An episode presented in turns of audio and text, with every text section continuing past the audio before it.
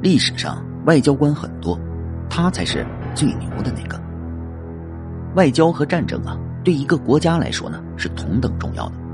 战争是在谈不成的情况下才开打的，而谈判桌上的折冲尊祖，不仅要以国家整体实力做后盾，更是考验一个外交人员的综合素质。我国历史上有因战争而在军事史上有了自己的一席之地的白起、廉颇，都是明星人物。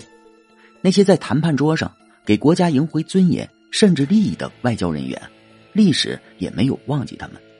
蔺相如、张骞的故事。至今被人们乐道，当然，历史也没有忘记苏武。和匈奴之间的较量啊，一直是两汉的大事，战争、外交一样的频繁。公元前一百年，历史将苏武推上了前台。本来的任务只是啊，将扣押在汉朝的匈奴使者送归匈奴，但却不曾想啊，在中途横生枝节，苏武自己呢，被长时间的扣押在了匈奴。这因为副使张胜啊瞒着苏武和匈奴的一帮叛臣勾搭，被且低侯单于发现，正使苏武啊自然也脱不了干系了。谁都知道匈奴人下一步将会干什么，先是审问，接着是招降。这既然已经预料到了这些事情，那就给国家保留一丝尊严吧，不辱使命是苏武的初心。苏武啊当着匈奴人的面解放自己，血流如注。很快就奄奄一息，但匈奴人呢，用土办法救活了他。苏武啊，壮烈的气节直接震撼了且帝侯单于，他在心里点赞的同时啊，更加坚定了招降苏武的想法。于是啊，他当着汉使的面杀了叛乱者于长，副使张胜呢，直接吓尿裤子，认匈奴人当了干爹。但苏武呢，平静的像冬天的湖面一样。即使在匈奴人将刀架在了他的脖子上时，依然是坦然自若。我都说了，这事儿呢，我事先确实不知道。你们要杀呀，就动作快点。匈奴人呢，一点脾气也没有，他们能想到的，首先是呢，从生理上折磨苏武。苏武呢，被扔到了大窑中，吃的喝的都不给。且敌侯单于想着，等他苏武到了承受的极限，自然会投降的。但呢，那只是他的一厢情愿罢了。苏武呢，身处天寒地冻的绝境，依然是神情自若。实在忍不住了，就吃点血。原来啊，死亡、饥饿、寒冷，都不是苏武的对手。匈奴人认为啊，自己个儿已经够彪悍的了，此刻呢，还是被眼前这个汉人给震撼到了。哎呀，这苏武就是神呐！匈奴人呢，服了。但他们呢，并没有放弃。且敌侯单于呢，将苏武又扔到了北海去放羊，并放出了狠话：“呃，什么时候公羊怀孕了，什么时候放了他？”那是无人区啊，啥都没有啊，而且零下几十度的天气很正常的。这对人的生理和心理都是一个巨大的挑战。面对这人类所能承受的极限，苏武呢，还是那么淡定。他呀，以天为被，以地为床，没吃的就和野鼠抢吃的，乐趣啊就是大自然的一切。只是啊，汉朝皇帝给他的结账呢，他随时随地的都在身边带着。一个匈奴小王爷被苏武的气节深深的折服，他送给了苏武好多牛羊和生活日用品。但谁能证明啊，他不是单于的说客呢？不久之后啊，小王爷死了。苏武的财产呢，也被丁零人抢了个精光，又他妈的成了穷光蛋了。这不久啊，北海来了一位重要的客人，是苏武的熟人李陵。李陵啊，是带着酒肉来的。当然呢，他的另一层身份呢，是单于的说客。哎呀，子清兄啊，你一个人在这儿受苦啊，你坚持的这些东西啊，谁又能看见呢？哎，听说啊。你大哥和弟弟因为犯了一点小错就畏罪自杀了，还有啊，你的老婆已经改嫁了，你的一双儿女啊，现在啊都不知道在哪儿呢。苏武啊，当然知道李陵的目的，不过就是啊学他的样做匈奴单于的臣子。看苏武无动于衷，李陵啊接着劝道：“哎，人生苦短，何必如此啊！苏武啊，终于不耐烦了。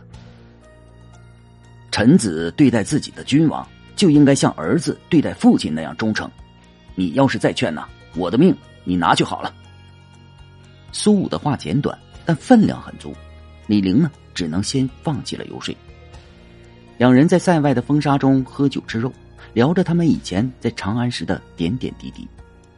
这次见面呢，对李陵简直是刺心之痛。投降匈奴已经使他备受煎熬，如今苏武的态度更是让他无地自容。是的，苏武的形象是高大无比的，而他李陵呢，就是个侏儒。李陵唯一能做的就是给苏武生活上的关照，他派人呢给苏武送去了好些牛羊。不久啊，苏武呢得到了一个消息，汉武帝驾崩了。苏武面难嚎哭。眼睛里是滂沱泪水，嘴巴里鲜血喷涌。苏武坚守的信念就是，有一天能够回到长安给汉武帝复命。而如今呢，自己的君父驾崩，他能不心如刀绞吗？也许啊，汉武帝已经忘记了苏武，但苏武呢，一直记着汉武帝给他的使命。在将自己的痛苦通过血泪释放之后，苏武啊。又一次的将汉武帝给他的结账紧紧攥在手心。是的，初心还在，继续坚守。终于啊，汉朝和匈奴又恢复了和亲，归还滞留匈奴的汉朝使者自然被放到了桌面上来谈。匈奴单于给的答复却是呢，苏武早就死了。苦心人天不负，老天怎么会辜负如此忠义之人呢？当年。和苏武一样宁死不降的，还有苏武的一位副使常惠，他暗中啊将苏武的情况告诉了汉使，并交代了他们：呃，见到匈奴单于的时候，你们就说，我们家皇帝在打猎的时候得到了一封天书，上面说你们匈奴人将苏武扔到了北海去放羊了。是的，匈奴人吃这一套，于是苏武终于可以回家了。当年那个强壮的汉子，如今呢已是须发尽白，走路的样子已经有点驼背了。是啊，十九年了，世界都变了，但苏武的初心呢没有变。人们看到他的手中依然紧紧的握着汉武帝当年给他的结账。不可否认的，苏武绝对是那年感动大汉帝国的人物之一。是的。正是因为我们的历史不断涌现出苏武般的英雄，我们的血统才没有断过。虽历经坎坷，但历史一直在继续。朝廷啊，也给了苏武应有的待遇，但苏武的晚年呢，却并不幸福。儿子卷入了上官桀和桑弘羊的谋反案，被杀了；苏武自己呢，也被连累免官了。后来啊，因为拥立汉宣帝有功，苏武官复原职。并被赐爵关内侯，但是天伦之乐和苏武半毛钱关系也没有了。在得知苏武当年在匈奴生了一个儿子时啊，汉宣帝立刻派人将其接到了长安。汉宣帝的认知是，英雄应该被善待。后来啊，他还将苏武列入了麒麟阁十一功臣中。苏武的晚年呢，终于有了一丝人伦之乐和烟火气。汉宣帝神爵二年，苏武去世，享年八十二岁。他以一个外交人员的身份被历史认定为英雄。好，感谢您收听本集故事。如果喜欢部落，请点击关注和订阅吧。感谢您支持部落，谢谢。